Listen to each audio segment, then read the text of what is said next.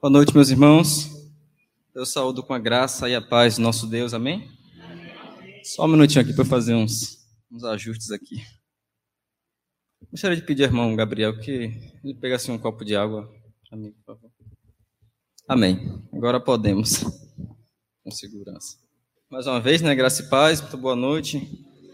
É um prazer, né? Estar mais uma vez na casa do Senhor para louvar, engrandecer ao nome do Senhor e ouvir também da Santa Palavra.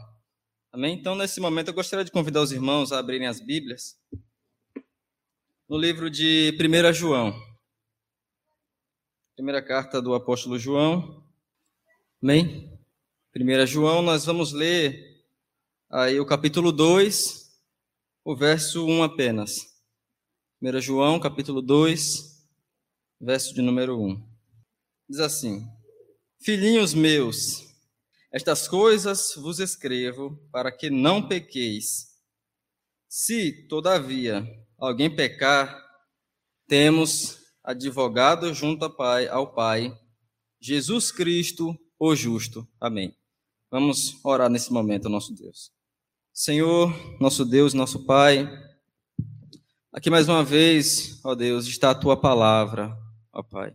Tua palavra, Senhor, que está aberta diante do teu povo, Senhor, para ouvir, Senhor, da tua palavra. Senhor, que tudo que venha a ser dito, ó Pai, seja, Senhor, mediado pelo teu Espírito Santo aos ouvidos dos que aqui se encontram, ó Deus, para que eles entendam a verdade da tua palavra e apliquem a verdade da tua palavra nossas, as suas vidas, ó Deus. Porque, ó Pai, não valeria a pena, Deus, ouvir um sermão, ouvir uma palavra, Senhor, que não fosse útil, meu Pai, a santificação, ou que não fosse útil a aplicação em nossas vidas, ó Deus. Que o Senhor me ajude, ó Pai, sei que não sou um ministro ordenado da tua palavra, Senhor, mas creio firmemente, ó Pai, que toda a verdade dita é uma verdade do Senhor. Então, Senhor, peço que tu me ajudes a dizer a verdade, somente a verdade, nada mais além que a verdade, ó Deus. Em nome de Jesus eu oro e te agradeço. Amém. Amém, meus irmãos. Vamos, meus irmãos, estar refletindo essa noite nesse texto. Nesse texto de 1 João, não é? Que é muito, embora seja um texto pequeno, não é apenas duas partes, é um texto, meus irmãos, que é muito rico em suas palavras. Nós temos aí, tanto o verso 1 como o verso 2, um grande tesouro aí de, de, de ensinamento que nós podemos extrair para nossas vidas acerca daquilo que Deus tem a nos dizer através do apóstolo João. Ah, a igreja da Ásia, as igrejas da Ásia Menor, qual ele estava escrevendo, e a nós, como, como a Bíblia é revelação de Deus, a Bíblia é palavra de Deus, ela é atemporal, são verdades que também podem ser aplicadas a nós hoje e fazem toda a diferença em nossas vidas. Amém, meus irmãos? Então, esse sermão de hoje, é, ele é o primeiro de uma divisão de três sermões aí no, no capítulo, no verso 1 e 2 desse capítulo, né? É porque tem uma riqueza tão grande, não é, de, de ensinamentos que às vezes não dá para conter em apenas uma fala é, tudo quanto aquilo que a gente tem para expor sobre isso. Então, eu gostaria nessa noite de me ater apenas ao verso ao verso 1. Amém, meus irmãos? É, antes de, de, começarmos a partirmos para o texto diretamente, eu gostaria de dizer algumas coisas, né? E a primeira delas é acerca de uma realidade né, que está presente em nossas vidas hoje, né, tanto do não cristão como do próprio cristão, de formas diferentes, mas é uma realidade. E essa realidade é a realidade da existência do pecado. O pecado original que inicialmente ali afetou Adão e Eva no jardim do Éden e que, por consequência, nós que nascemos em Adão, nós legamos esse pecado original e ele está presente na vida de cada um de nós. A pecaminosidade, a corrupção, o imerecimento, a desordem e o desagradar a Deus constantemente. Mas ele está nas nossas vidas de todos, né? Só que agindo de uma forma diferente na vida do, do cristão. Mesmo assim, o pecado ele é uma realidade, né? Ele é uma realidade. Nós fomos alcançados por Cristo, nós ouvimos o evangelho de Deus e nós o recebemos e nós dissemos sim para ele com auxílio do Espírito Santo e hoje estamos aqui sendo santificados. Mas esse ato, meus irmãos, de aceitar a Cristo com auxílio do Espírito e estar unido ao povo de Deus, não nos torna santos, completamente livres do pecado da existência do pecado em nossas vidas. Nós somos, meus irmãos, como disse Martinho Lutero na Reforma, simultaneamente justos e pecadores. Ao mesmo tempo que Deus nos declara justos por Jesus Cristo, nós ainda temos um pecado com que lutar, nós ainda temos uma antiga natureza a combater, nós temos, meus irmãos, um mal a vencer todos os dias da nossa vida, que é o pecado que ainda existe em nós. E é essa a realidade, a realidade da luta do cristão contra o pecado, contra as suas atitudes pecaminosas. E essa luta, meus irmãos, ela tem diversos efeitos na vida de cada cristão. É, dois desses efeitos é na, uma luta contra o pecado. Primeiro, a alegria, quando nós conseguimos nos santificar, quando nós conseguimos é, é, alcançar um nível de oração maior, um nível de leitura maior da palavra, conseguimos ser mais controlados, conseguimos ter mais domínio próprio em nossas vidas diante de Deus, conseguimos ter uma vida mais correta diante dos homens, conseguimos ser bons filhos, conseguimos ser bons maridos, conseguimos ser bons servos no trabalho, né? Então nós nos alegramos, nós estamos conseguindo finalmente obedecer a Deus de uma forma, vamos dizer assim, satisfatória. Né? Então, nós nos alegramos quando vencemos o pecado. Mas uma outra realidade também é que nós nos entristecemos na luta quando nós caímos no pecado ou quando nós falhamos nessa, nessa batalha contra o pecado, né? E por muitas vezes nós estamos tristes, nós estamos abatidos, porque é, nós cedemos ou nós falamos alguma coisa que não devia ter dito, nós não exercemos o domínio próprio, e a nossa consciência pesa e nós ficamos, meu Deus, é, é, como é que eu posso me dizer uma pessoa cristã e eu faço certo tipo de coisa, né? E acabamos se culpando por causa disso e se martirizando. Tem cristãos que, por uma queda, se entregam logo de vez ao pecado, outros ficam é, mais entristecidos, mais contristados porque estão desagradando a Deus, né? Mas a tristeza porque nós combatemos o pecado e às vezes nós caímos e às vezes nós fracassamos, meus irmãos, é uma realidade também, tanto a alegria quanto a tristeza, meus irmãos. E esse texto de, de do apóstolo João, ele serve para nós como um consolo durante a nossa batalha contra o pecado. Como nós devemos ser consolados pela palavra de Deus quando nós caímos e quando precisamos de força para se levantar, meus irmãos. E é nesse contexto que João vai falar duas coisas muito importantes, que são as coisas que eu quero desenvolver aqui com vocês essa noite. Nós lemos aí é, no verso 1, na, parte, na primeira parte: Filhinhos meus, estas coisas eu vos escrevo para que não pequeis. Estas coisas vos escrevo para que não pequeis. Então, antes de falar sobre a intercessão de Cristo pelos cristãos diante do Pai, ele primeiro vai tratar da realidade do pecado. Né? Vos escrevo para que não pequeis. É, e antes de tudo, nós temos que aprender aqui que nós temos que lidar com o pecado como um mal que precisa ser vencido.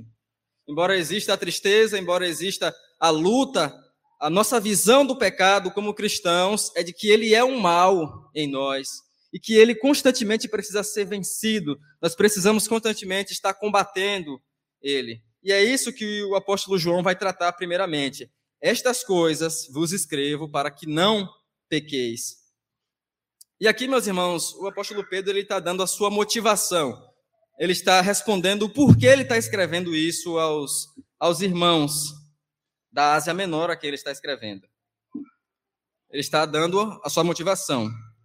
É, a doutrina que ele está entregando para os irmãos da Ásia Menor e, por consequência, a nós, como revelação autorizada de Deus, é que o que ele vai dizer em toda a carta tem um propósito. E esse propósito é o propósito da santificação. O que ele está dizendo aos irmãos daquela época e a nós é que tudo que ele vai dizer tem propósitos santificadores. Por isso ele diz: Estas coisas vos escrevo, para que não pequeis. A gente pode entender a frase estas coisas como aquilo que ele disse no capítulo 1, ou aquilo que ele vai dizer do capítulo 2 em diante, ou a carta dele como um todo. Mas o objetivo de tudo isso é para que não pequeis. Esse é o objetivo que ele, que ele está dando. Esse é o objetivo do ensino dele nessa carta. Para que não pequeis, e a carta tem propósitos santificadores. E aqui nós aprendemos, meus irmãos, uma coisa muito interessante.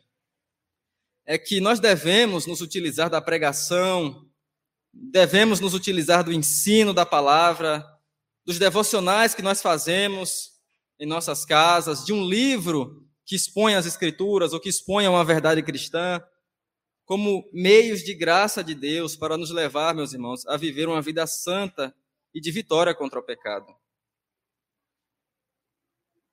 A pregação da palavra de Deus, o ensino, Deus nos dá as Escrituras com uma finalidade, que nós entendamos a nossa condição de pecadores, que nós sejamos guiados a Cristo e que nós após ser transformados, nós vivamos uma vida santa. Então, nós temos nas Escrituras, meus irmãos, na palavra de Deus, tudo aquilo quanto nós precisamos saber para viver uma vida que agrade a Deus, para viver uma vida de santificação. Então, é isso que João está dizendo logo aos, aos seus ouvintes. Eu estou escrevendo isso tudo aqui com um objetivo: a santificação de vocês. Eu vos escrevo para que não pequeis. E nós vamos encontrar na carta de João doutrina, nós vamos encontrar a exortação de João aos irmãos da igreja, instrução na palavra e combate às heresias também, não é? E tudo isso com um único objetivo: que não pequeis, que vocês se santifiquem, meus irmãos. Então, o pecado é uma realidade em nossas vidas, mas ele é uma realidade que deve ser tratado de uma forma. E essa forma é o combate, é a luta contra o pecado, meus irmãos. E nessa luta contra o pecado, nós devemos evitar dois extremos nessa luta contra o pecado. O primeiro deles, meus irmãos, é o extremo de, vamos imaginar uma linha com dois lados, né? Vamos tentar ter uma visão equilibrada e evitar os extremos primeiro deles, meus irmãos, é o extremo de achar que nós devemos ser compassivos quanto ao pecado, porque há abundância de graça de Deus. Nós vamos ver a maravilha da doutrina da, do ofício de Cristo como advogado dos cristãos perante Deus. Nós vamos ver quão maravilhosa é essa graça que Deus nos dá, mas nós não podemos cair no erro de achar que nós, porque nós temos tão abundante graça, nós devemos ser compassivos com relação ao pecado. Ah, não, nós vamos. É, é, ah, você pecou e tal, mas não se preocupe, não, não pese na sua consciência, porque a graça de Deus é muito mais abundante do que o pecado, então nós vamos ser compassivos aqui com o seu pecado, ou seja compassivo, não se martirize tanto, não pese tanto a sua consciência, afinal a graça de Deus é, é muito abundante, meus irmãos. Isso é uma verdade mas interpretar isso de uma forma extrema, sem é, nos levar ao entendimento de que, sim, nós temos abundante graça, mas é uma graça que nos perdoa e que nos leva à santificação. Se nós rejeitarmos isso como um todo e pegarmos só essa parte da graça, nós estamos caindo, meus irmãos.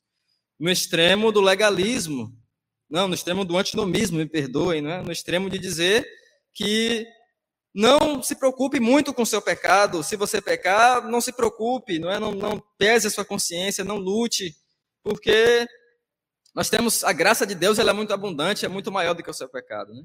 E, não, e nos esquecemos que a graça é uma graça santificadora também. Então, esse é um extremo que nós devemos evitar. E outro extremo que nós devemos evitar é o extremo de ser levado a pensar que nós alcançaremos um padrão perfeito de santidade nesse mundo.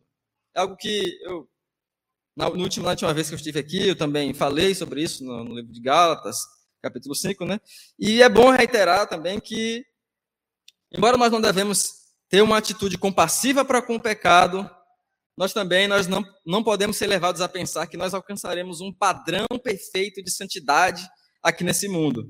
Que existe uma corrente de pensamento, como os irmãos já sabem, né, que uma corrente católica que diz que é, existem certas pessoas que têm um nível de comunhão tão grande com Deus, não é, que ela é capaz de ser concebida como mais não uma pessoa pecadora, agora uma pessoa totalmente santa, né? E essa pessoa vai ser divinizada pela igreja e ela vai receber orações, né? Receber adoração porque ela é santa ela foi santificada, ela teve experiências de santificação plena, de forma que ela é totalmente liberta do pecado, não é? Aqui nesta terra e vive uma vida de santidade plena. Essa é uma corrente católica. E também tem uma outra corrente protestante que diz que se o cristão ele buscar muito, orar muito e se envolver muito com, com Deus, né, ele alcançará a plenitude da santidade e já não pecará mais aqui neste mundo, meus irmãos. Isso é um extremo,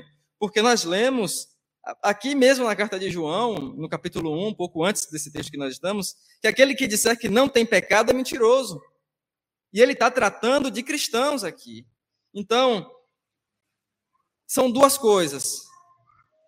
Não devemos ser compassivos para com a pecaminosidade, devemos ter uma postura de combativa, mas também nós não devemos ser levados a pensar que alcançaremos um nível pleno de santidade, embora nós batalhemos todos os dias, meus irmãos. Mas você diz, não, Emerson, isso está um pouco confuso. Como é que eu devo entender a minha posição diante de Deus? Já que eu tenho que olhar para esses dois, tenho que evitar esses dois extremos. E aqui eu gostaria de pedir o auxílio de alguns outros textos, né? Para conforto dos irmãos, o irmão Maxwell vai estar passando ali na, na tela a, alguns textos para ser um pouco mais rápido, né? que vão nos ajudar, vão nos ajudar a entender qual é a nossa posição diante de Deus com relação à, à nossa santificação, não é? Se nós devemos evitar esses dois extremos. Nós devemos enxergar a nossa posição diante de Deus por quatro aspectos principais. O primeiro deles, meus irmãos, é, como nos diz Colossenses 2, verso 10, eu peço que o irmão abra aí, né? É que nós, primeiramente, já possuímos a posição de perfeição diante de Deus por causa de Jesus Cristo. Nós já possuímos diante de Deus uma posição, um status, vamos dizer assim, de perfeição por causa de Jesus Cristo. Com isso eu quero dizer que não é uma, uma perfeição unívoca, não é uma perfeição nossa, que está em nós, não é? que é motivado por nós ou que nós fazemos alguma coisa que nos posicione diante de Deus como justos? Não. Nós temos, primeiramente, a posição diante de Deus por causa de Cristo. Essa é a primeira coisa. Nós lemos aí em Colossenses capítulo 2, verso 10 o seguinte: Também nele estáis aperfeiçoados. Ele é o cabeça de todos, de todo principado e potestade. Então nós aprendemos, meus irmãos, a partir desse texto que os cristãos que estão em Cristo, eles já experimentam diante de Deus uma posição, já experimentam diante de Deus um status que é de perfeição em Cristo. Estais aperfeiçoados nele. Nele quem? Jesus Cristo, nosso Senhor. Nós já possuímos de início, não é? Então, Primeiramente, tenha isso na sua mente. Nós possuímos uma posição de santidade diante de Deus, um status de justo diante de Deus. Porque quando Deus nos vê, Ele não vê os nossos méritos, não vê aquilo que você pode oferecer. Ele vê aquilo que Cristo fez por você e aquilo que você recebeu de Cristo pela instrumentalidade da fé, meus irmãos. Então, primeira, essa é a primeira coisa. A segunda coisa é que esse status já alcançado de justo perante Deus por causa de Cristo, ele está sendo aplicado a nós através do processo de santificação. Então, vamos criar aqui um, uma forma condescendente, vamos dizer assim. Primeiro, nós temos uma posição diante de Deus, um status de justo, e agora essa, essa posição está sendo aplicada a nós pela santificação. Nós vamos ler aí Filipenses capítulo 2, versos 12 e 13, que vai nos dizer o seguinte: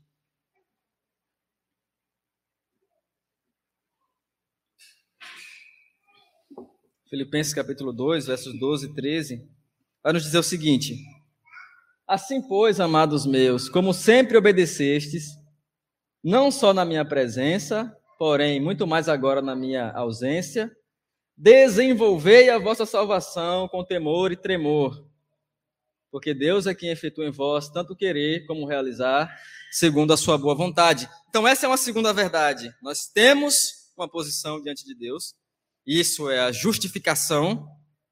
Nós recebemos o mérito de Cristo. E através da santificação, nós estamos está sendo aplicado em nós essa verdade aqui processualmente. Nós estamos passando por esse processo. E a terceira coisa é que esse processo de santificação, ele é incompleto nessa vida, mas ele será alcançado perfeitamente em um outro estado, que é o estado de glorificação. Peço que vocês mantenham essas três palavras na sua, na, nas, nas mentes, não é? para entender acerca da nossa, da nossa posição diante de Deus. Primeiro, o nosso status diante de Deus, nossa posição, justificação, é a primeira palavra. A aplicação da justificação a nós, santificação. E, por último, a completude dessa desse processo, no último dia, glorificação. São três palavras que nós devemos manter em nossa mente para entendermos qual é a nossa posição diante de Deus. Nós temos o status de justos por Cristo, nós estamos sendo santificados por Cristo aqui nessa terra, processualmente, é uma caminhada diária, e nós seremos perfeitamente transformados no último dia por causa de Cristo. Nós lemos aí 1 Coríntios, capítulo 15, versos 51 e 52, o seguinte.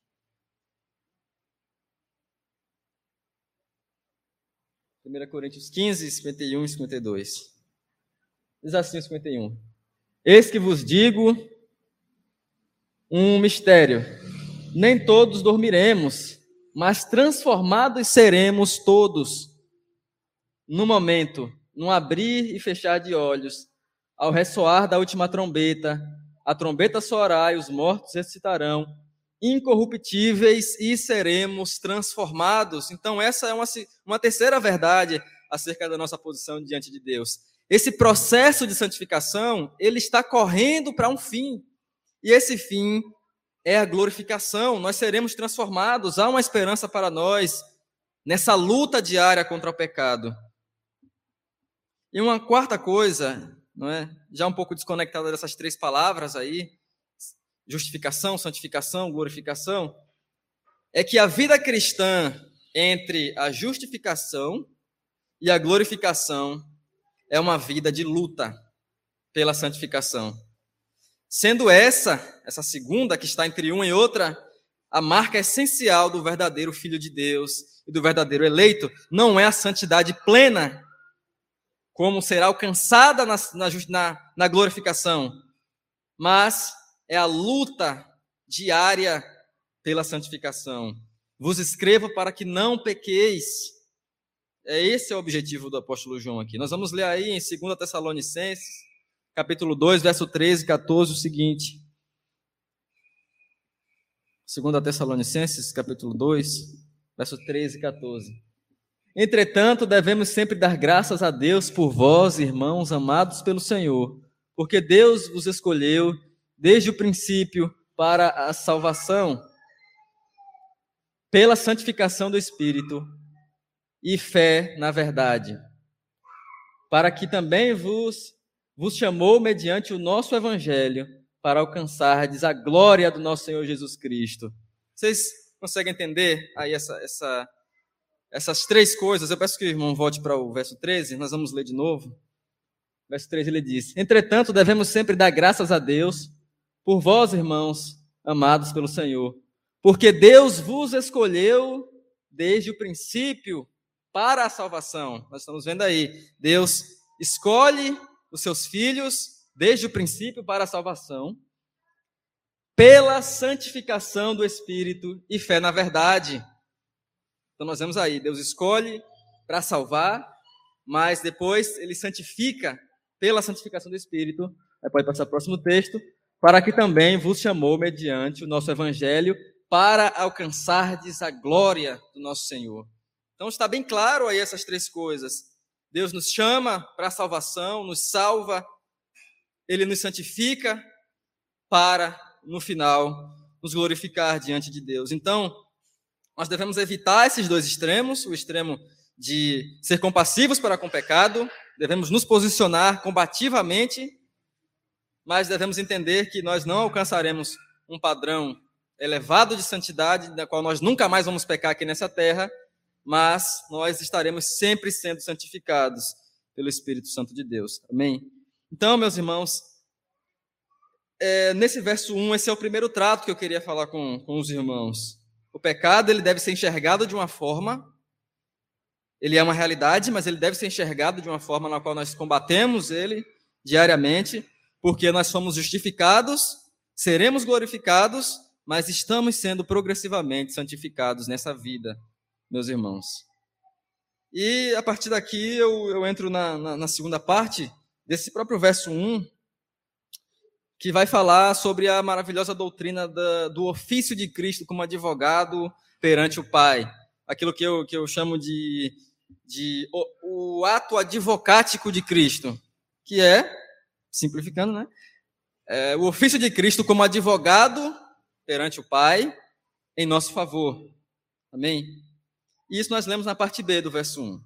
Vai nos dizer: Se todavia alguém pecar, nós temos advogado junto ao Pai, Jesus Cristo, o justo.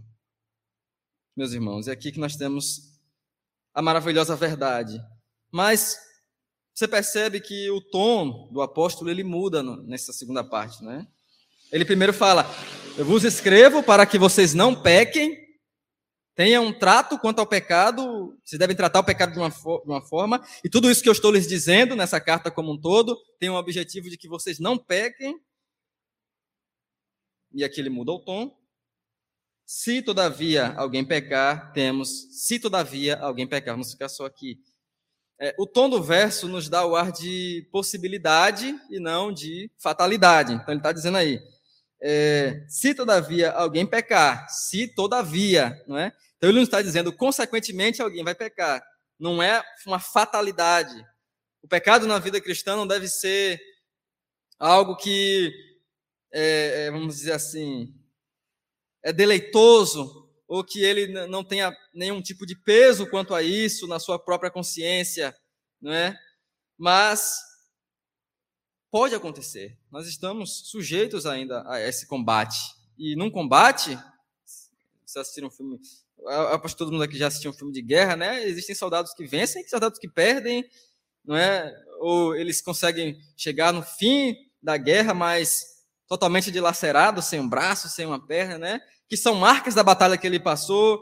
Então houveram perdas nessa batalha, então pode haver sim na nossa luta contra o pecado quedas e perdas meus irmãos, quanto ao, ao pecado.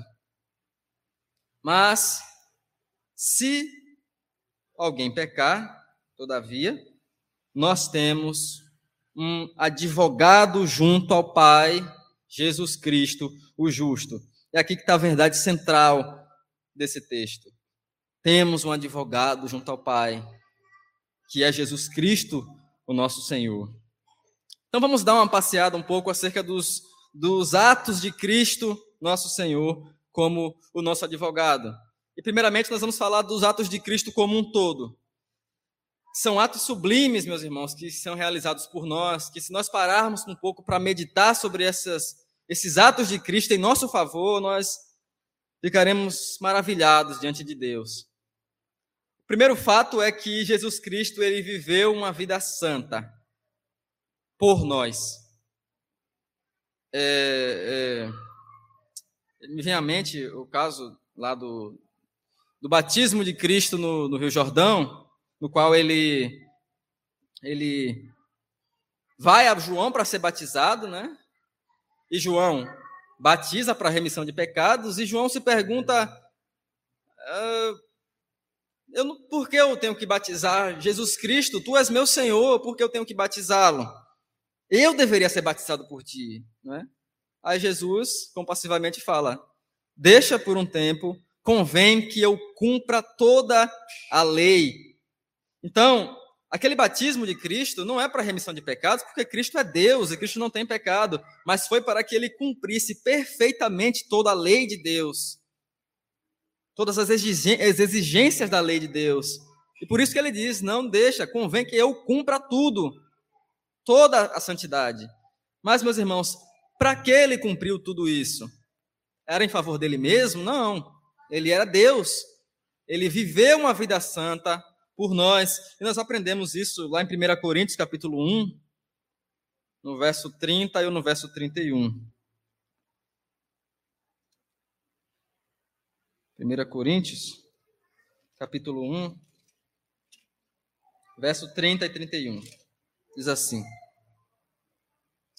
Mas vós sois dele, é, mas vós sois dele, em Cristo Jesus, o qual se nos tornou, da parte de Deus, sabedoria e justiça e santificação e redenção, para que, como está escrito, aquele que se gloria, glorie-se no Senhor. E aqui nós aprendemos essa primeira verdade, no verso 30 e 31. Se nós temos que nos gloriar por qualquer ato de justiça, ou diante de Deus, se nós temos aceitação diante de Deus, não é porque, nada, não é porque nós fizemos nada para alcançar isso, mas sim por causa do Senhor, e por isso nós devemos nos gloriar nele, porque a única aceitação que temos diante de Deus como filhos é Cristo, é a santidade de Cristo. Ele vive perfeitamente em nosso favor, de forma que a vida dele, santa, é a nossa vida quando nós nos rendemos a Ele, meus irmãos. E o segundo ato de Cristo é a sua morte na cruz por nós, que paga pelos nossos pecados. Então, muitas pessoas ouvem aí: Jesus Cristo morreu por você. Não, ele morreu por você, mas ele também viveu por você, para lhe dar a santidade que ele tinha, e ele morreu por você para pagar a dívida que você tinha com Deus. Né? Nós vemos isso em Colossenses capítulo 2, verso 14. Colossenses capítulo 2, 14, que nos diz o seguinte: Tendo cancelado o escrito de dívida que está contra nós e que constava de ordem de ordenação, o qual nos era prejudicial, removendo-o inteiramente, encravando-o na cruz. Então nós temos um ato de Cristo aí. Ele na sua morte de cruz, encrava sobre a cruz o escrito de dívida que estava sobre ele? Não, que estava sobre nós. Aquilo que nós devíamos, não a Satanás, né? porque existia uma, uma ideia de que a, a, justificação é um ato de pagar a Satanás para nós, nós, nós chegarmos a Deus. Não. Esse escrito de dívida era o que nós tínhamos com Deus mesmo, Deus o Pai. E Cristo paga, que era o, a incapacidade de cumprir perfeitamente a lei. Então, Cristo cumpre, nos dá essa santidade, leva sobre ele as nossas, os nossos pecados e paga na cruz de Cristo. Então, esses são dois atos maravilhosos: a vida de Cristo por nós, a morte de Cristo por nós. E em terceiro lugar, que é a verdade que 1 João está expressando, é que ele ascende aos céus na sua ressurreição, não é? Se a gente for desenvolver isso um pouco mais, a gente vai ver que essa ressurreição dele também tem benefícios para nós. Mas ele ressuscita, ele ascende aos céus ele assenta-se à direita da majestade com do Deus Pai, o Senhor, e lá, na destra da majestade, ele intercede por nós como advogado junto ao Pai. Então são atos de Cristo que estão sendo realizados tanto aqui na sua vida, na sua morte, na sua ressurreição, na sua ascensão, como está sendo feito lá no céu também ainda por nós, em nosso favor. Ele intercede ao Pai como advogado nosso. Então essa é a maravilhosa verdade da doutrina da intercessão de Cristo por nós diante de Deus, o Pai, meus irmãos. É, e nós vamos desenvolver um pouco mais essa, essa maravilhosa doutrina, e eu gostaria agora de me pôr nos ombros de gigantes, não é? Porque eu não tenho que ser um rio que flui de, um, de, um, de uma corrente muito maior, não é? E eu gostaria de usar como auxílio agora é, uma posição confessional acerca dessa maravilhosa doutrina, que é a confissão belga, né, que foi escrita lá em 1561, um pouco menos de 90, an 90 anos, quase 100 anos após a Reforma Protestante, no qual um homem chamado Guido de Bresse, né, ele é chamado pelo governo católico para expressar o que eles criam, né, e tal, para ter um motivo para condenar eles. Se o que eles dissessem, através dos escritos de Guido de Bresse, fosse contra a doutrina católica, ele seria morto. Então ele vai lá e escreve. Vamos lá, vamos escrever uma confissão. O que é que nós cremos? Sem medo do que vai nos acontecer. Ele vai lá e escreve a confissão belga, né? que por anos mais tarde seria aceita como um dos padrões da, das igrejas reformadas do continente, tanto da Alemanha quanto da, da, da Holanda, não é? e que perdura até hoje como é, é, artigo de fé das igrejas reformadas. Né? Nós também aceitamos as três formas de unidade como, como parte da nossa confissão, abaixo da, dos padrões de Westminster. Mas nós temos aqui no artigo 26 da confissão belga uma coisa muito importante, eu peço que os irmãos prestem bastante atenção, eu não consegui fazer com que transmitisse aqui, mas eu vou ler né, e vou dando umas pausas para a gente entender um pouco. Diz assim: cremos que não temos acesso a Deus senão pelo único mediador e advogado, Jesus Cristo, o justo. Aqui ele está parafraseando 1 João. Não, é? Não temos acesso a Deus senão pelo único mediador e advogado, Jesus Cristo, o justo. Com esse propósito, ele se tornou homem, unindo as duas naturezas, a divina e a humana, para que nós, homens, não sejamos impedidos mas tenhamos acesso à majestade divina. Então, nós primeiramente nós vemos aqui Cristo, ele para nos dar acesso a Deus, o Pai, ele assume a natureza humana. Não, quando ele assume a natureza humana, ele não destrói completamente a natureza divina nele, né? Nós não cremos nisso, que Jesus abandona a natureza divina e se torna meramente humano, senão ele não teria como pagar pelos nossos pecados, sendo apenas um humano comum. Né? Então ele assume as duas naturezas, tanto a humana como a divina, perfeitamente, humano e divino, para poder propiciar acesso a Deus entre o homem e Deus, o Pai. Não é? E ele, nessas duas naturezas, assume duas posições: de mediador, a função de um mediador é intermediar entre uma parte acusada e uma parte acusadora, pacificar essas partes, e advogado, não é? são esses dois ofícios do nosso Senhor. Continuando aí, ele fala: Mas esse mediador que o Pai constituiu entre ele e nós, não é? na Santíssima Trindade, nós temos Deus o Pai, não é? e o Filho que faz intermediação entre o Pai e nós, que o Pai constitui entre ele e nós, não nos deve amedrontar por sua grandeza, né? o nosso mediador, ele possui glória, ele possui grandeza. A ponto de fazer-nos procurar outro mediador, conforme a nossa imaginação. Porque não há ninguém, nem no céu, nem na terra, entre as criaturas, que nos ame mais do que Jesus Cristo. Pois por nós, ele, como nos diz Filipenses capítulo 2, verso 6 e 7. Ele, subsistindo em forma de Deus, a si mesmo se esvaziou, tornando-se em semelhança de homem e assumindo a forma de servo. Em todas as coisas tornou-se semelhante aos seus irmãos. Então, Jesus Cristo, o Filho, ele assume a posição de mediador e de advogado nas duas naturezas, humana e divina, mas ele não deve ser temido por isso. Por quê? É, existia na Idade Média a ideia de que, porque Jesus Cristo também é Deus, né, ele possui a grandeza de Deus também, e que nós seria muita audácia nossa se aproximar até do próprio Jesus Cristo. Né? Então, nós devemos nos aproximar de Jesus Cristo através de outros intermediadores, que podem ser Maria, a mãe do Senhor, né?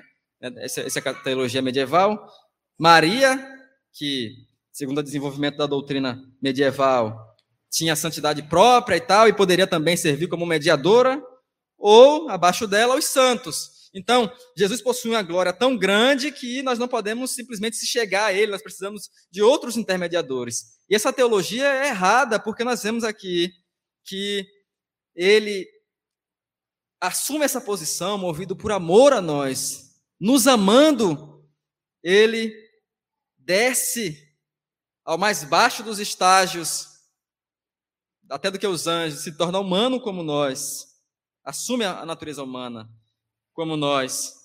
Então, isso é um ato de humildade, então nós devemos nos achegar a Jesus Cristo, não precisamos de outro intermediador, meus irmãos.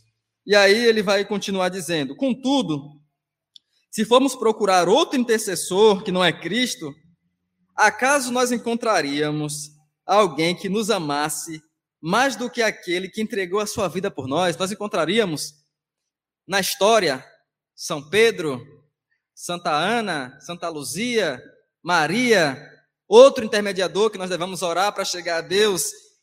Qual dentre eles nos ama mais do que o nosso Senhor Jesus Cristo? Essa é uma pergunta que nós faríamos a uma pessoa que acredita nisso, né? Que nós não devêssemos nos achegar mais do que Ele. Existe alguém que nos ame mais do que Jesus Cristo? E se tivéssemos que procurar alguém que tivesse autoridade e poder, e os teria mais do que Ele, que está sentado à direita do Pai e que tem toda a autoridade no céu e na terra, em que está em quem será ouvido antes tudo que o próprio Deus e o bem-amado Filho de Deus, vou ler novamente aqui, e quem será ouvido antes do que o próprio bem-amado Filho de Deus. Então, existe alguém mais qualificado diante de Deus para interceder por nós, que tenha glória maior do que a do Jesus Cristo que nós conhecemos? É uma pergunta, né? Então, além de ser o nosso intermediador, ser movido por amor a, por amor a nós, ele é o único que está habilitado perfeitamente a ser mediador e advogado. Não existe outro diante de Deus, né? Porque é, os católicos vão argumentar, mas vocês, qual, então, com que objetivo você pede ao seu irmão, peço ao irmão Maxwell, irmão Maxwell, ore por mim. Se, não é, se, se, se só Jesus Cristo é o intermediador diante de Deus entre nós, por que eu peço a um irmão que, que, eu ore por, que ele ore por mim? Que ele interceda por mim, não é? Então, isso é um argumento é, totalmente esdrúxulo, né, que é, nós é, não, não, não acreditamos, né, com certeza. Porque todas as nossas orações que fazemos, nós não apresentamos ela diante de Deus porque existe alguma coisa que faça Deus nos ouvir, não. O próprio apóstolo Paulo nos instrui a orar a Deus em nome de Jesus Cristo. Então, até nas orações que fazemos por outras pessoas, não é porque nós temos mais capacidade do que ela para orar em favor dela, mas é feito em nome de Jesus Cristo. Nós aprendemos isso aqui. Foi, portanto, a total falta de confiança em Jesus Cristo que induziu a costumes de desonrar os santos em vez de honrá-los, ao fazer o que eles mesmo jamais fizeram e nem exigiram. Pelo contrário, como registram seus escritos, sempre rejeitaram tal honra como era seu dever. Aqui não se deve alegrar que não somos dignos, né? Pois não permanecemos as nossas orações baseadas, pois não apresentamos as nossas orações diante de Deus baseada em nossa própria dignidade. Então, quando eu peço para que Mateus ore por mim, quando eu estou em uma luta, não é? Não é porque Mateus possui mais dignidade do que eu. Ele ora por mim em nome de Cristo. Por quê? Porque os méritos que ele alcança na oração, para que Deus o ouça também, é os méritos de Jesus Cristo. Com base na excelência e na dignidade de Jesus Cristo, cuja justiça é nossa mediante a fé. Amém, meus irmãos? Então, é isso, são essas verdades maravilhosas. E aqui ele vai continuar nos auxiliando com alguns textos que vai nos focar mais sobre o ofício advocático de Cristo por nós e nós vamos ler também junto aqui com a confissão, e eu vou estar adiantando para os irmãos. Por isso, pelo bom motivo de extrair de nós esse medo tolo de nos aproximar de Cristo como nosso advogado, antes, essa falta de confiança, o autor de Hebreus nos diz que convinha a Jesus Cristo o quê? Como lemos em Hebreus 2, 17 e 18. São quatro textos de Hebreus que vamos tratar. Hebreus capítulo 2, verso 17 e 18.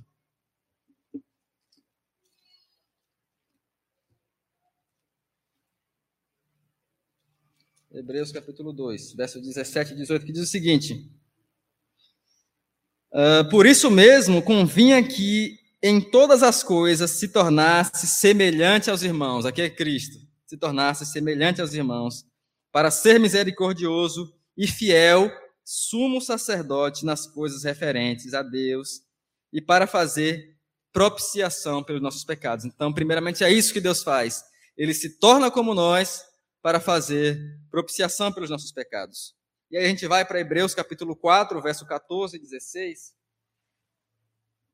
que diz: Tendo, pois, a Jesus, o Filho de Deus, como grande sumo sacerdote que penetrou os céus, conservemos firmes a nossa confissão. Porque não temos sumo sacerdote que não possa compadecer-se das nossas fraquezas. Antes, ele tendo em todas as coisas a nossa semelhança, mas sem pecado, ele é plenamente Deus também, enchendo-nos, portanto, confiadamente, acheguemos-nos, portanto, desculpem, confiadamente junto ao trono da graça, a fim de que recebamos misericórdia e acharmos graça para socorro em nossa, em nossa em ocasião oportuna, me perdoem, não é? Então, ele age como intermediador, como sumo sacerdote, o papel do sumo sacerdote era em favor do povo que ficava fora do templo, ele totalmente ornamentado, totalmente vestido, né? ele entrava no templo para oferecer sacrifício pelo povo que, está, que não tinha direito de entrar no templo. E aqui, fazendo é, o, apóstolo, o, o escritor aos Hebreus traz luz a essa verdade do Antigo Testamento, mostrando que Cristo é aquele sumo sacerdote com relação a nós, que somos o povo. Ele entra no Santo dos Santos, oferece o perfeito sacrifício, não de cordeiros comuns, mas de si mesmo a Deus em nosso favor, por todos os nossos pecados e nos justifica diante de Deus. O outro texto é Hebreus capítulo 10, verso 9, verso 19 e 22, que diz o seguinte: Hebreus 10, é, capítulo, verso 19 e 22. Verso 19 diz o seguinte: Porque havendo Moisés proclamado todos os mandamentos segundo a lei e a dos, e, e do povo, tomou o sangue de bezerros e de bodes com água e lã, tinha de, é, tinta de escarlate e posto e aspergiu não, não só o próprio livro, como também sobre todo o povo. E o verso 22, que diz o seguinte: Com efeito, sabe, sabe todas as coisas, segundo a lei, se purificam com sangue, e sem derramamento de sangue não há remissão. Então, por que era necessário o derramamento do sangue naquela época, né? Que tinha que era uma forma cruenta né, de, de, sacrifício, no qual o animal era imolado e tal, e todo o sangue teria que escorrer, e depois esse sangue seria aspergido sobre o povo, né? E isso é mostrado perfeitamente em Cristo na cruz, na qual ele sofre a morte, perde o seu sangue e derrama sobre nós essa maravilhosa graça meus irmãos. E o último é Hebreus 7, capítulo 24 e 25. Versículo 24 e 25, me perdoe. Este, no entanto, porque continua para sempre, tem o seu sacerdócio imutável, esse é Cristo. Por isso também pode salvar totalmente os que por ele se achegam a Deus. Então ele é um sumo sacerdote qualificado, vivendo sempre para interceder por eles. Então nós vemos aqui esses dois atos de Cristo. Ele é o sumo sacerdote capaz de propiciar e que ele vive sempre para interceder por eles, meus irmãos. Essa é a maravilhosa doutrina, meus irmãos, da intercessão de Cristo por nós. Ele morre propicia pelos nossos pecados, mas ele hoje, agora, está à destra da majestade, ainda intercedendo por nós, meus irmãos. Em nosso favor, lá no céu. Essa é uma verdade bíblica que nós devemos manter em nossas mentes firmes, meus irmãos, em todo momento. Né?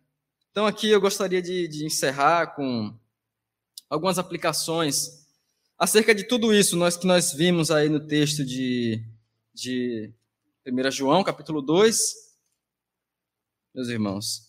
É, primeiro, que nós devemos lidar com o pecado e que nessa luta contra o pecado nós temos alguém que intercede por nós, por nossas, em nossas falhas nessa luta, meus irmãos. Se alguém pecar, tem advogado diante de Deus. E aqui eu gostaria de aplicar algumas coisas com os irmãos. É, nessa aplicação, eu gostaria de falar a quatro pessoas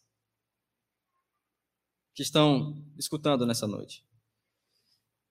É, primeiramente, eu gostaria de falar para você que tem progredido na santificação diária, que tem alcançado um progresso, que tem se santificado, que tem se alegrado em Deus por conseguir realmente vencer diariamente o pecado. Eu gostaria primeiro de falar a você que você continue nessa graça, né, e que foi para isso que Deus lhe chamou, para se santificar, para lutar contra o pecado, meus irmãos. Continue nessa graça. Eu sei que as lutas elas não são fáceis, né, de forma nenhuma, mas como você tem provado diante de Deus, Cristo tem sido muito gracioso para com você, meu irmão que está santificando nessa noite, que consegue dizer: eu tenho lutado, eu tenho vencido, não é, pela graça de Deus. Mas lembre-se que você está nesse momento sendo levado à santificação contínua, é, mediante. É, não, se você está sendo levado, você levante as suas mãos para os céus e louve a Deus por isso, porque você está sendo, conseguindo santificar. Pois Ele é quem opera essas coisas por sua graça. Então, se você realmente tem conseguido e tem se alegrado, levante as mãos para os céus e louve a Deus e seja grato a Deus, porque isso não é algo que vem de você, algo que Deus está fazendo. O próprio texto que nós lemos agora há pouco diz: desenvolver a vossa santificação, porque é Deus quem opera, tanto querer quanto efetuar. Então, até isso nós devemos levantar nossas mãos e agradecer a Deus. Amém, meus irmãos? A segunda pessoa que eu queria falar essa noite é, é acerca daquela que ainda está lutando, que está nessa luta ainda contra o pecado e que tem caído e se levantado e continuado lutando, não é? É você que eu quero falar nesse momento. É que não desanime, né? Primeiramente, e a queda ela nunca é o motivo para você ficar prostrado. A queda nunca é.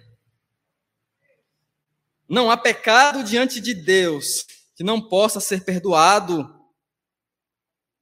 que não possa ser advogado por nosso Senhor Jesus Cristo. Não há pecado pelo qual ele não possa se compadecer por você. É por isso que você tem um advogado diante de Deus. Um advogado perfeito diante de Deus. Para interceder por você nas suas falhas. Mas que também lhe envia o seu espírito para reerguê-lo de novo nessa luta e recolocá-lo na batalha. Né? Meus irmãos. Então, o conselho que eu dou a quem está na luta ainda contra. É, é, está caindo, mas se levanta e continua na luta, é que, como um amigo meu tem me dito é, todas as vezes nessa luta, que, que batalho todos os dias, vá a Cristo.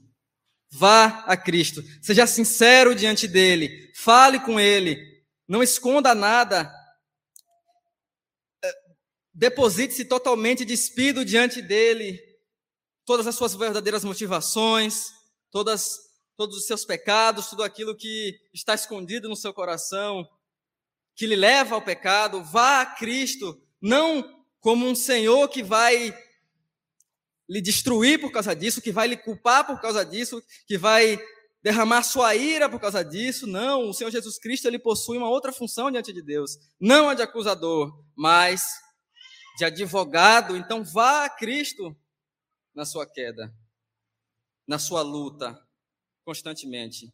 Que Deus nos ajude a aplicar verdadeiramente isso em nossas vidas, meus irmãos. E para você que se diz cristão, essa é a terceira pessoa que eu quero falar hoje, e que está indiferente quanto ao pecado em sua vida. É, eu gostaria de dizer que. Eu primeiro gostaria de lhe perguntar, né? O que você tem feito com a palavra que está sendo lhe dada? Como o apóstolo João está dizendo aqui, né? Estou escrevendo a vocês para que não pequeis. Então, quando ele entrega a palavra à igreja, que ele estava escrevendo, e a nós, é para que não pequemos. O que é que você tem feito com a palavra que tem sido lhe dada todos os dias? Com os devocionais que você faz, com os livros que você lê, com as pregações que você ouve, o que é que você tem feito? Se isso não não pesa na sua consciência e não lhe faz refletir sobre o pecado, você está indiferente quanto ao pecado ainda. E quanto a seus pecados? Eu sugiro que você olhe comigo para 1 João capítulo 1, verso 9. Gostaria que irmão transmitisse aí. 1 João capítulo 1, verso 9, que vai nos dizer o seguinte: se confessarmos nossos pecados a Ele, Ele é fiel e justo para nos, nos perdoar os pecados e nos purificar de toda a injustiça. O que é que você tem feito com seu pecado? Eu sugiro que você olhe para esse texto e veja que o perdão dos pecados, a graça de Deus, ele está atrelada à confissão sincera dos mesmos. Então, como é que você pode ter uma confiança falsa na graça de Deus, sendo que você não confessa seus pecados, você está indiferente contra eles, eles não, eles não pesam na sua consciência, você mais e mais está ali, você mais e mais é descontrolado, e isso fica por isso mesmo, você não está nem um pingo preocupado com as consequências eternas disso, meus irmãos. E para a terceira pessoa, a quarta, desculpem, e última, é para você que ainda não tem a Cristo em sua vida. Eu sugiro eu lhe exorto a que você se apegue a Cristo agora, hoje, nesse momento, como único advogado diante de Deus, enquanto ainda há tempo para isso.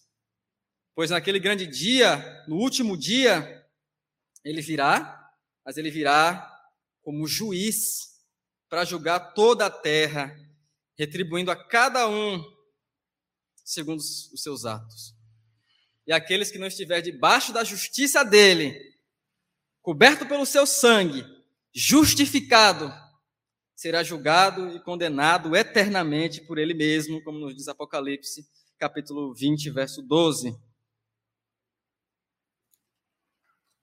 Então, essa terceira, quarta pessoa que eu quero falar, você que ainda não tem Cristo, ele ainda pode sim ser o seu advogado, você pode sim receber receber a intercessão dele perante o Pai, receber o sangue dele sobre você e ser agora um justo, não por causa de si mesmo, mas por causa dele mesmo, Jesus Cristo. Mas ele vai advogar até certo tempo. No outro momento, como nos diz o Salmo 2, ele virá com vara de ferro e julgará a terra, então ele virá como um juiz eterno. Então ele exorta que hoje você venha a Cristo exatamente imediatamente. Desculpa. Amém, meus irmãos? Vamos orar a nosso Deus, agradecer e pedir que essas verdades sejam aplicadas a nós, não é? é, é nós estamos nesse processo e nós continuaremos nele e que Deus tenha misericórdia de nós. Amém? Oremos ao Senhor. Senhor nosso Deus, nós estamos mais uma vez pedindo que o Senhor nos ajude, ó Pai nós não somos nada, Senhor, sem Ti. Nesse combate, ó Deus, que nós estamos engajados entre a justificação que recebemos por Cristo e a glorificação que receberemos no último dia, nós lutaremos constantemente. É uma guerra, ó Deus, e na guerra há perdas, há vitórias, há consequências. E sozinho, meu Pai, como o Senhor Jesus Cristo disse, nada podemos fazer. É por isso que o Senhor nos justifica, nos enviando seu Filho, que vem, vive perfeitamente, morre, paga pelos nossos pecados, ressuscita, ó Deus, ascende aos céus e intercede por nós perfeitamente diante de Ti. E não só isso faz, ó Deus, mas de lá, procedente tanto de Ti, ó Deus Pai, quanto dele, o Filho, o Espírito Santo, que vem a nós e que está em nós, habitando em nós nessa batalha, o qual pode sim ser entristecido, pode sim ser contristado dentro de nós, porque nós nem sempre vencemos, ó Pai, mas que também eleva as nossas orações a Ti, nossa contrição, nosso arrependimento diante de Ti, consertando, ó Pai, como nos diz o texto de Gálatas. Ele modela as nossas orações, então elas chegam diante de Ti, ó Deus, e do Filho, perfeitas, não por nós, porque nós balbuciamos palavras bonitas, que não são nada, mas porque o Espírito Santo leva ao Senhor, Pai, aquilo que é necessário e uma oração perfeita. Quão humilhados somos, meu Pai, porque até na oração, ó Deus, precisamos ser modelados, o Espírito Santo precisa levá-la diante de Ti, consertada, ó Pai. Por isso nós lhe agradecemos, porque a Santa Trindade, age em nosso favor e para nossa salvação. Nós te louvamos e te agradecemos. Amém e amém. Vamos, meus irmãos, louvar mais um hino. A Deus, gostaria de convidá-los a ficar de pé. Louvaremos mais um hino ao nosso Deus.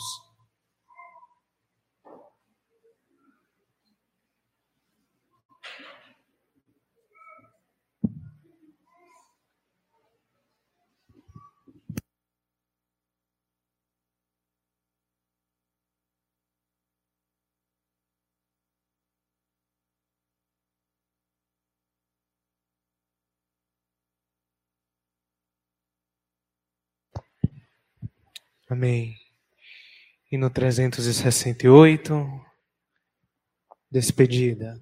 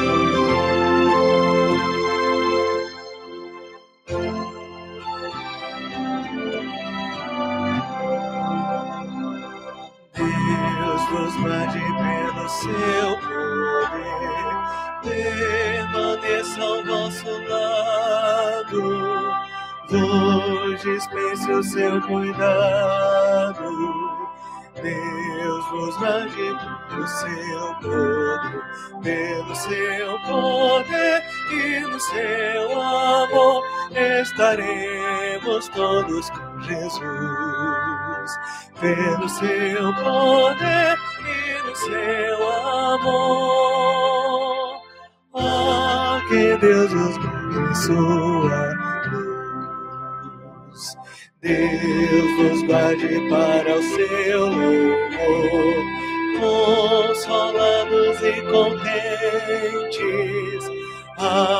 chegando sempre aos crentes Deus nos guarde pelo seu nome, pelo seu poder e no seu amor estaremos todos com Jesus.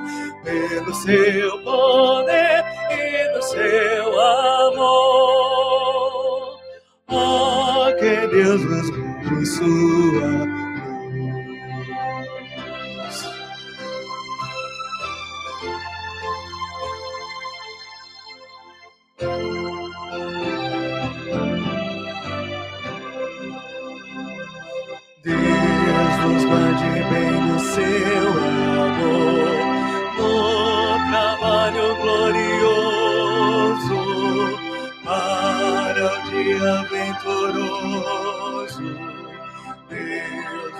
Guarde no seu amor, pelo seu poder e no seu amor estaremos todos com Jesus. Pelo seu poder e no seu amor. Ah, que Deus nos sua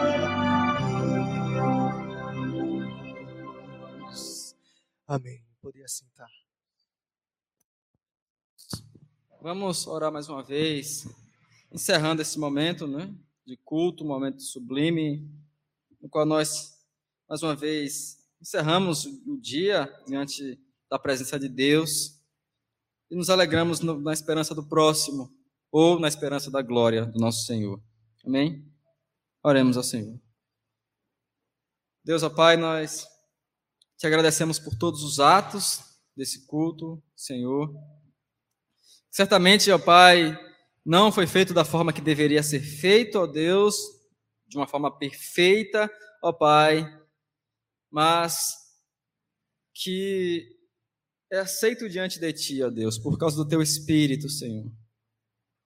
Por isso nós te agradecemos, também porque o Senhor nos ordenastes a fazer tudo isso, ó Pai, a reunirmos como povo diante da igreja, na igreja, Senhor, para louvarmos salmos, hinos, orarmos uns pelos outros, ouvirmos a tua santa palavra e recebermos, ó Pai, sempre a administração dos teus sacramentos, ó Deus.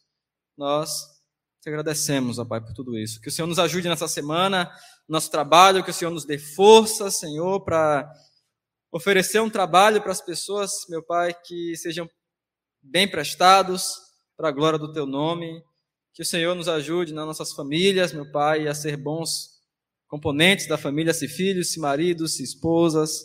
Ó Pai, que nós possamos honrar a Ti em tudo e que nós possamos estar aqui, Senhor, mais uma vez, no próximo dia do Senhor, para louvar mais uma vez, exaltar mais uma vez a Ti, como Tu ordena. Ou se não, estejamos na glória contigo eternamente, Pai. Por isso nós pedimos e agradecemos, nos guia para nossas casas e nos abençoa. Amém. Amém. Amém, meus irmãos, gostaria de dar apenas uns avisos né, aqui, bem, ser bem breve. Primeiro, sobre o pastor Camona, acho que ele já deve ter falado aqui hoje de manhã, para quem estava aqui, que ele hoje está fazendo, fazendo, fazendo parte né, da, da, da ordenação do nosso irmão Samuel Vasconcelos, que esteve aqui conosco há pouco tempo né? Agora, ele agora é reverendo, né? Vai se tornar reverendo. É, e ele não pôde estar aqui, mas essa semana, volta hoje mesmo, né? Amanhã. Amanhã ele já vai, estar aqui assumindo os trabalhos. É, e acerca dos cultos durante a semana, né? A gente temos a, a reunião de orações, às terças-feiras, às, hum? às quintas-feiras.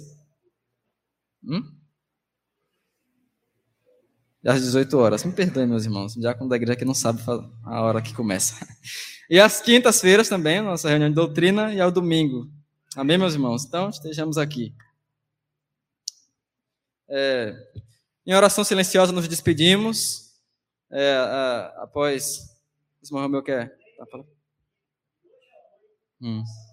Pronto, de hoje a oito, já tinha esquecido disso, é a nossa Santa Ceia, né, que vamos estar realizando aqui. O pastor Camon estará realizando, amém? E após a oração nós temos um coffee break aí é, preparado pelas nossas irmãs, amém? Oremos ao Senhor.